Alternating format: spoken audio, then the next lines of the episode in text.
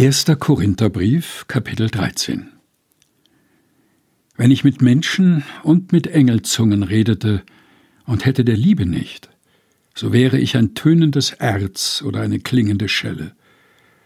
Und wenn ich prophetisch reden könnte und wüsste alle Geheimnisse und alle Erkenntnis und hätte allen Glauben, so dass ich Berge versetzen könnte, und hätte der Liebe nicht, so wäre ich nichts.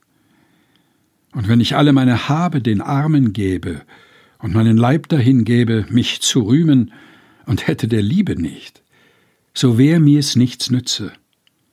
Die Liebe ist langmütig und freundlich, die Liebe eifert nicht, die Liebe treibt nicht Mutwillen, sie bläht sich nicht auf, sie verhält sich nicht ungehörig, sie sucht nicht das ihre, sie lässt sich nicht erbittern, sie rechnet das Böse nicht zu, Sie freut sich nicht über die Ungerechtigkeit, sie freut sich aber an der Wahrheit. Sie erträgt alles, sie glaubt alles, sie hofft alles, sie duldet alles.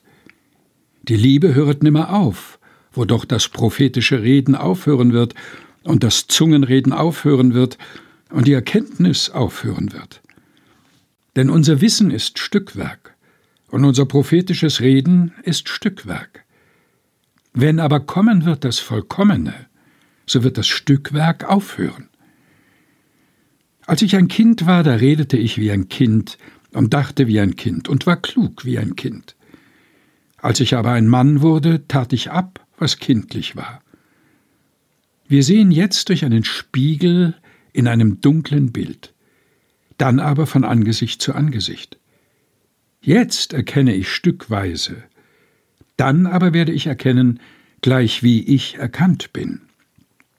Nun aber bleiben Glaube, Hoffnung, Liebe, diese drei.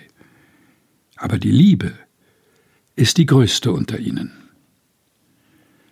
1. Korintherbrief, Kapitel 13 aus der Lutherbibel 2017 der Deutschen Bibelgesellschaft. Gelesen von Helga Heinold.